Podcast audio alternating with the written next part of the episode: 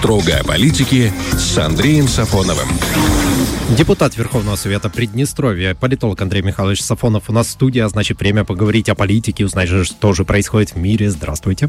Добрый вечер. Как настроение боевое? Рабочее. Рабочее. Хорошо, давайте тогда по рабочим моментам. Стали, стали ли вообще известны подробности того, что вчера происходило в Молдове? Я имею в виду экстренное заседание членов правительства и депутатов правящей партии. А то слухи ходили, конечно, один другого краше. Ну, слухи они будут ходить и дальше, я думаю, до того времени, пока не последуют предполагаемые кадровые решения. Я имею в виду то, что обсуждаются два варианта – Первый вариант – это смена премьер-министра в лице Натальи Гаврилицы, возможно, на Дорина Речана. Угу. Ранее он уже занимал определенные должности, включая столь значимую, как Министерство внутренних дел.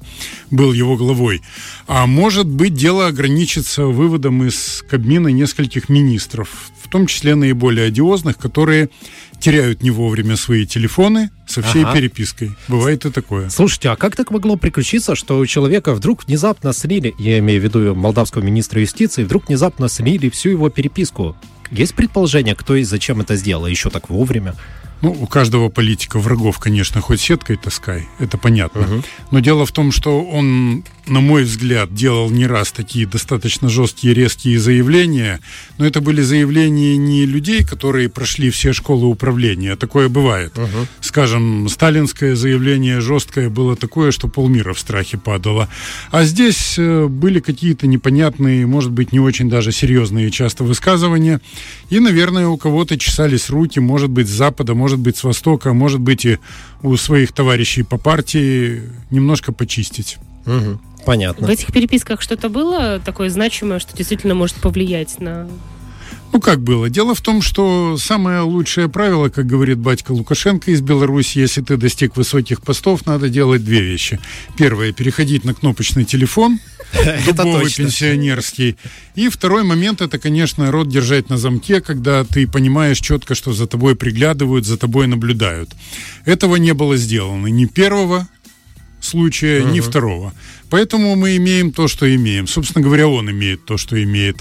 Во всяком случае, мне кажется, если мыслить объективно, выведут кого-то из состава руководства или нет, сказать трудно. Но я абсолютно уверен, что этот вопрос вчера обсуждался, обсуждался очень остро. Угу. Слушайте, ну вот э, он же и подтверждает, что в том числе переписка правдивая, как бы он не отрицает. Было несколько человек, э, которые с ним общались, да, и чьи с, части сообщений слили, они подтвердили, сказали, да, действительно, это наши сообщения. И Литвиненко тоже теперь признается, говорит, правда, все вырвано из контекста и так далее.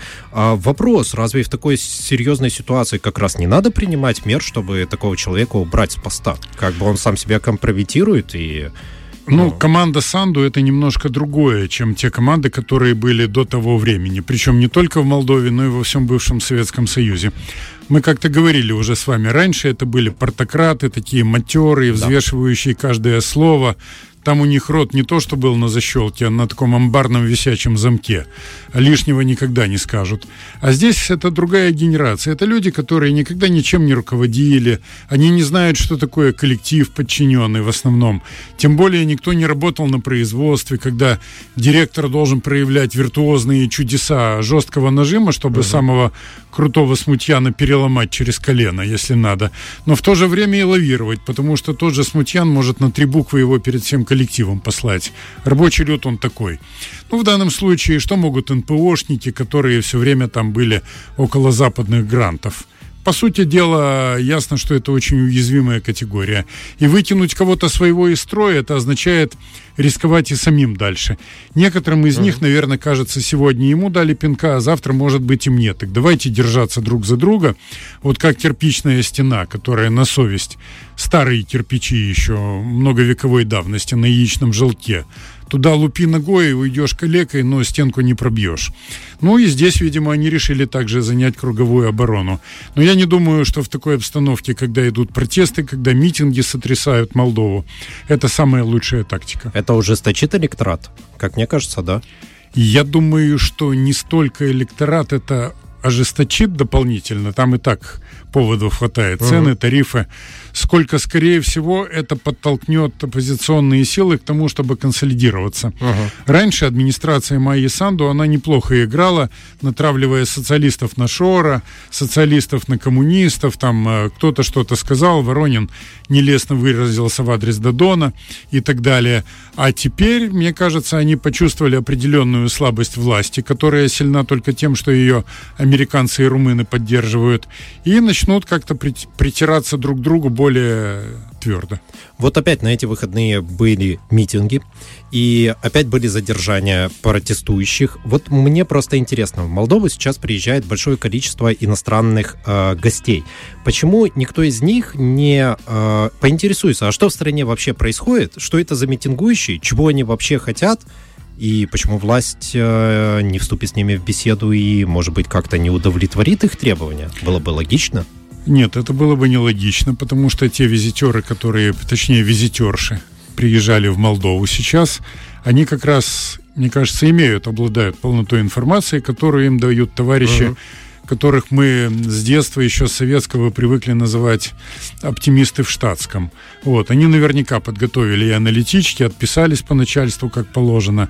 Вот, что не ясно было, добрали от тех ребят, которые работают, как говорят силовики, в таких случаях на земле, на территории Молдовы. И фишка в другом – том, что именно Запад, вот этот коллективный, он наверняка и дал действующей молдавской власти отмашку не обращать mm-hmm. внимания на эти требования, ни шагу назад. Ну а если, не дай бог, дойдет до горячего, то, скорее всего, западники дадут карт-бланш на жестокое подавление. Смотрите, зачастили в Молдову гости, та же Урсула фон де Ляйн, э, и просто интересно, что они могут предложить стране, кроме новых кредитов. Потому что, как бы, встретилась с президентом Майю Санду, по итогу, здрасте, мы возьмем новые кредиты на оплату за газ. Что еще? Ничего или не могут. Все? Нет, ничего не могут предложить, и не потому, что они как бы там плетут против Санду или кого-то так. еще какие-то интриги. Они сами ничего другого не умеют. Мы говорили о деградации новой генерации политиков в Молдове. Угу. То же самое происходит на Западе. Это абсолютные политические пигмеи. Некоторые называют там ряд а, представителей западного истеблишмента вообще полными ничтожествами. Они привыкли к тому, что есть только один рецепт – это то, что они поют песни про свободный рынок, который они сами же и попирают, украв у России 300 с лишним миллиардов долларов, которые, конечно, сами россияне не должны были там размещать. Но это уже другой вопрос. И они знают только то, что дает рецепты Международный валютный фонд, Всемирный банк и же с ними. Кстати говоря, Майя Санду работала в офисе Всемирного банка в Вашингтоне. Это все птенцы одного гнезда, и они все в общем и целом руководствуются одними рецептами, которые им до сих пор кажутся чудодейственными. Ну, смотрите, приезжают, говорят, мы вам выдадим кредиты. Во-первых, вопрос, кто, конечно, будет отдавать этот кредит, даже те же 100 миллионов долларов, там, если пересчитать на всех граждан, но это не важно. Все равно сумма какая-никакая, она бегает.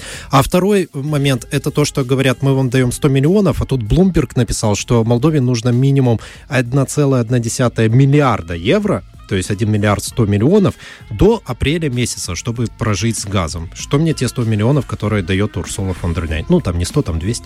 Ну, это ситуативный кредит. Это кредит, наверное, месяц, полтора, два, угу. максимум три. Скорее всего, здесь дело вот в чем.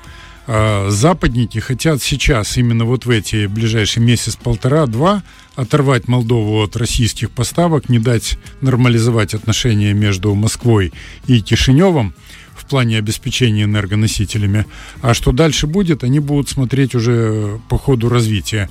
Отсюда они пока не говорят о миллиарде, например. Угу. Это если ты мыслишь уже сейчас стратегически, где-то на год, на два вперед, тогда ты так думаешь. Но они не знают, как будет складываться геополитическая ситуация, поэтому пока их задача держать Кишинев на поводке, вот, и не давать отбежать от своей ноги. А миллиард, если что, выделят? Как думаете? Я думаю, они выделят только в одном случае миллиард. Если они увидят, что борьба между Москвой и западниками достигла пикового накала, угу. но в то же время поставлена задача любой ценой Молдову в зону влияния Москвы даже частично не отпускать. Тогда могут. Ну, а кто будет это отдавать? В принципе, сейчас время такое, оно каждый раз меняется. И не будем забывать про блистательную поговорку, часто звучавшую на русском радио. «Долги отдают только трусы». Да, понятно. На самом деле, мне кажется, что настолько ситуация каждую неделю э, происходят какие-то сдвиги, что всегда есть о чем поговорить про Молдову. С одной стороны, это хорошо, что есть что обсудить, а с другой не очень. Как бы такая ситуация у них складывается непростая. И очень, к сожалению, к сожалению, то, что она бьет по нам. Вот это самое главное. Если бы по нам это не било, да. то, как говорится, резвитесь сколько угодно. Хотя, конечно, жалко людей, которых, по сути дела, добивают в преддверии зимы вот этими вот угу. играми вокруг газа и электроэнергии. Но одновременно надо учитывать и другое. Это большой привет, или как говорят иногда в Молдове, большой фрумоз, тем ребятам, которые голосовали за действующую молдавскую власть. В том числе некоторые балбесы из числа русскоязычного населения, которые, видите ли, почувствовали себя благородными дворянами, угу. начали заявлять, что социалисты там кульками деньги получают. Можно подумать, правые получают деньги там в узком кошельке. Поэтому надо четко понимать, ты определись, если тебе выгодно поддерживать тех, кто сделает твою жизнь хотя бы спокойнее, поддерживай их, даже если туда несут не то, что кульки, а гонят цистернами. А если нет, так извини, хлебай полной ложкой то вещество, которое тебе налили. Давайте мы тогда перейдем сейчас к мировой политике немножечко, чтобы все успеть. А к Молдове, я думаю, на следующей неделе еще вернемся. Тут у нас, у нас одна из самых громких новостей. Это теракт в Турции. И самое удивительное, что поймали уже исполнительницу. Ее обвиняют в связях с курдами. Но тут интересна э, реакция турецких властей, которая не принимает извинения со стороны, то есть соболезнования со стороны США, а в ответ заявляет, что мы знаем, кто, по сути, проспонсировал организацию этого теракта. Почему Турция так уверена в американском следе? Дело в том, что американцы, как гласили некоторые сообщения, были причастны к заговору против Эрдогана в 2016 году, когда произошел переворот, попытка, uh-huh. точнее, ну, в общем-то и переворот. Большая часть Стамбула была временно захвачена мятежниками, а подпирала все это сеть агитаторов, проповедников Фетуллаха Гюлена, которые находятся в Штатах. Почему они сейчас за сирийский след уцепились? Речь идет не о властях Сирии, турки не их имеют в виду. Дело в том, что американцы захватили несколько центров в Сирии. Во-первых, там есть кое-что из нефти, а mm-hmm. во-вторых, там есть э, курды проживают, которых американцы сейчас пытаются вооружить и направить против действующего режима в Дамаске. Поэтому понятное дело, что одновременно бьют и по позиции Мардагана. Турецкая разведка достаточно неплохая, она проводила много операций в свое время, включая захвата, захват лидера курдской рабочей партии Абдулы Аджалана в 99 году на территории Кении. На минутку. И, конечно, я думаю, что у них хороший банк данных. Почему Турция именно сейчас делает такие заявления? Как бы могли бы утереться, промолчать? Нет, они не могут сейчас утереться, тем более, что уже и саудиты американцев начали пинать потихонечку, и некоторые другие. Сегодня вот этот саммит на Бали, G20, Естественно, позиции Вашингтона слабеют, хотя я далеко не склонен считать, будто бы они уже настолько ослабли, что Вашингтон перестал быть претендентом на роль единоличного гегемона. Но, тем не менее, прекрасно понимает Эрдоган, что близятся выборы президента, и американцы сделают все, чтобы туда прошел человек от прозападной оппозиции. Ну, насколько это реально, всегда ведь с одной стороны, тут как бы палка о двух концах. У западников есть технологии, оранжевые революции, цветные сценарии.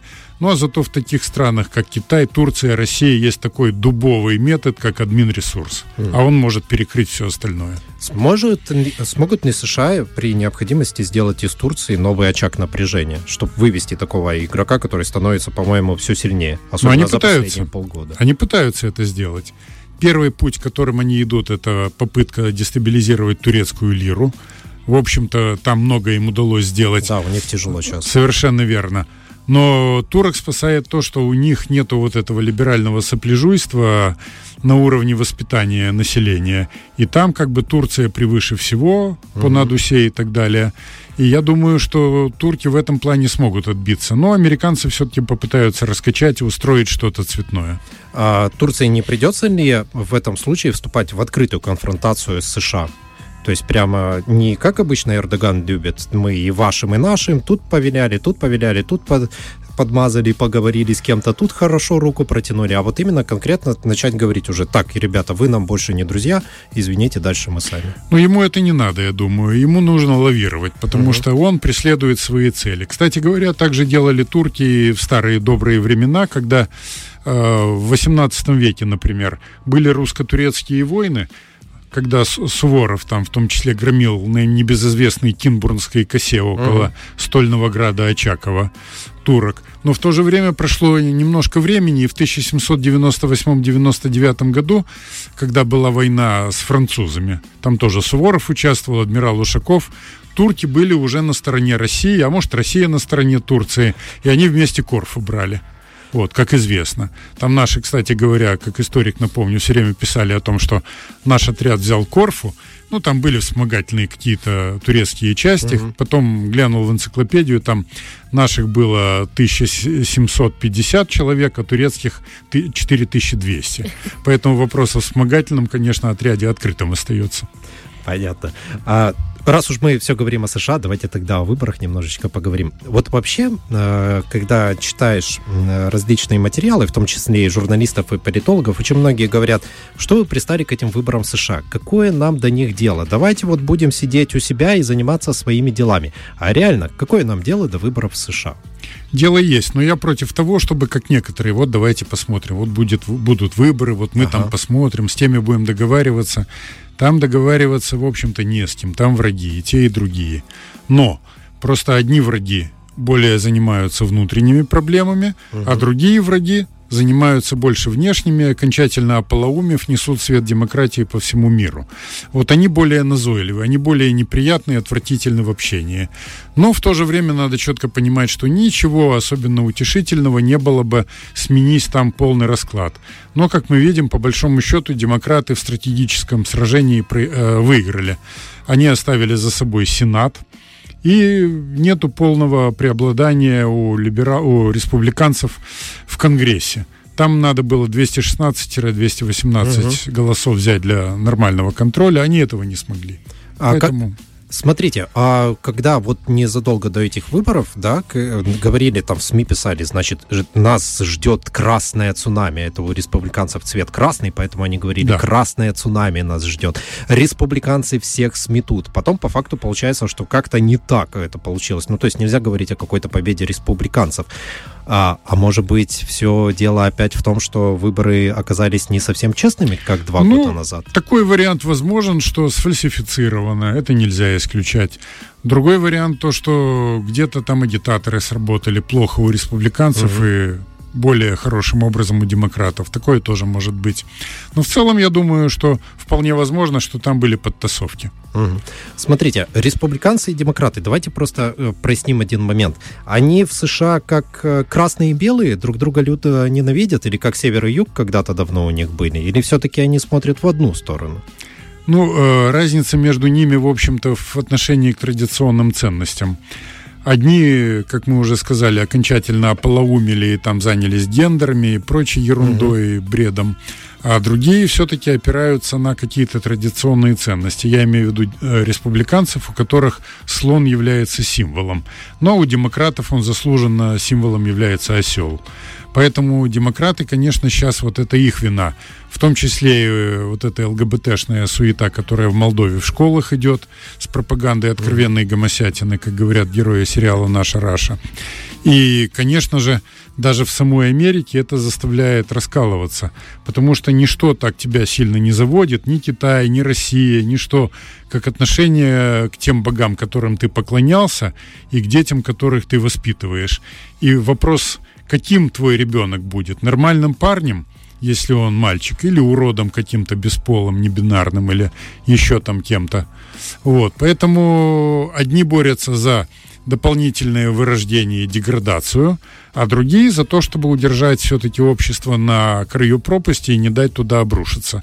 С этой точки зрения нормальным людям республиканцы, конечно, ближе. Если будет США, ну, гипотетически, грозить э, внешняя угроза, они переругаются друг с другом, республиканцы и демократы, как думаете? Нет, я думаю, у них сейчас, допустим, антироссийский консенсус, но в методах угу. они противоборства Москве расходятся. И, конечно же, в отношении Китая там тоже разница не столько в стратегии, сколько в тактике. Угу. Потому что если Трамп старался как-то вообще э, с китайцами дело не иметь, наезжать на них, то Байден прикрывается тем, что, дескать, не нужна конфронтация, нужна, как сегодня он на Бали высказался, нормальная конкуренция. Угу. Но применительно к современной американской политике трудно сказать, какая может быть нормальная конкуренция при вот такой истерической политике навязывания своих ценностей и своей генеральной линии всему миру.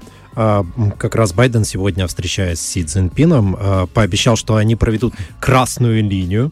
А есть понятие, что вернее так, есть понимание, что в понятии Байдена означает вот эта самая красная линия в отношении с Китаем, между США и Китаем? Ну, сейчас вообще нет никаких красных линий, потому что мы отлично видели за предыдущие годы, за этот год. Некоторые вообще заявляли, что вот эта красная линия, вот еще одна красная угу. линия. На эти красные линии плевать все хотели. Вот, и также это по всему региону, по всему, точнее, земному шару соблюдается. Для американцев красная линия – это их гегемонизм, это их доминирование.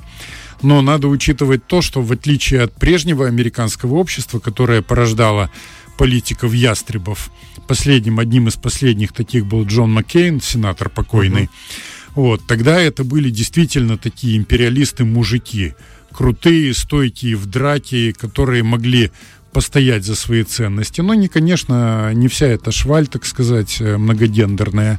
Она не может ничего предложить миру в этом плане. Они просто нагнетают истерию, которая, да, где-то она, может быть, ставит мир на грани ядерной войны. Как думаете, э, почему Владимир Путин не приехал на саммит G20? Да я думаю, ему там нечего было делать. В конце концов, для чего?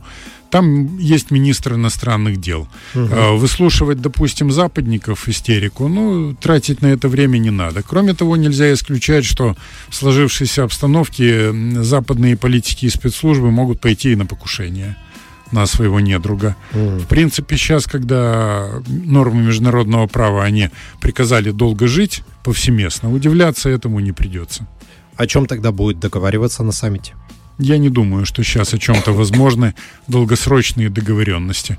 Западники захотят максимально застолбить свое влияние на постсоветском пространстве и ни uh-huh. миллиметра не дать Москве утвердить свое влияние. Вот это и есть главная игра. Ну а китайцы и россияне будут вести свою партию. У каждой из этих сторон есть, конечно же, отдельные интересы, но свои общие интересы заключаются в том, чтобы американцы их не подмяли под себя. Китай прикроет Россию?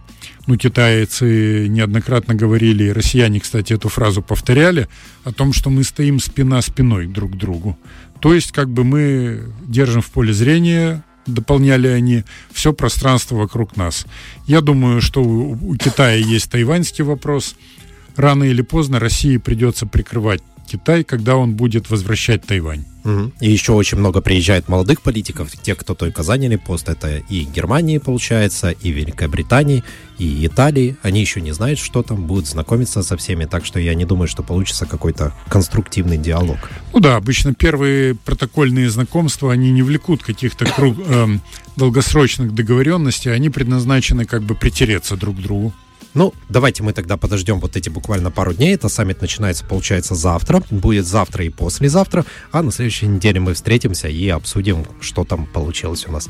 Спасибо вам большое. У нас сегодня в студии был Андрей Михайлович Сафонов. А мы продолжим после выпуска новостей. Вечерний дозор.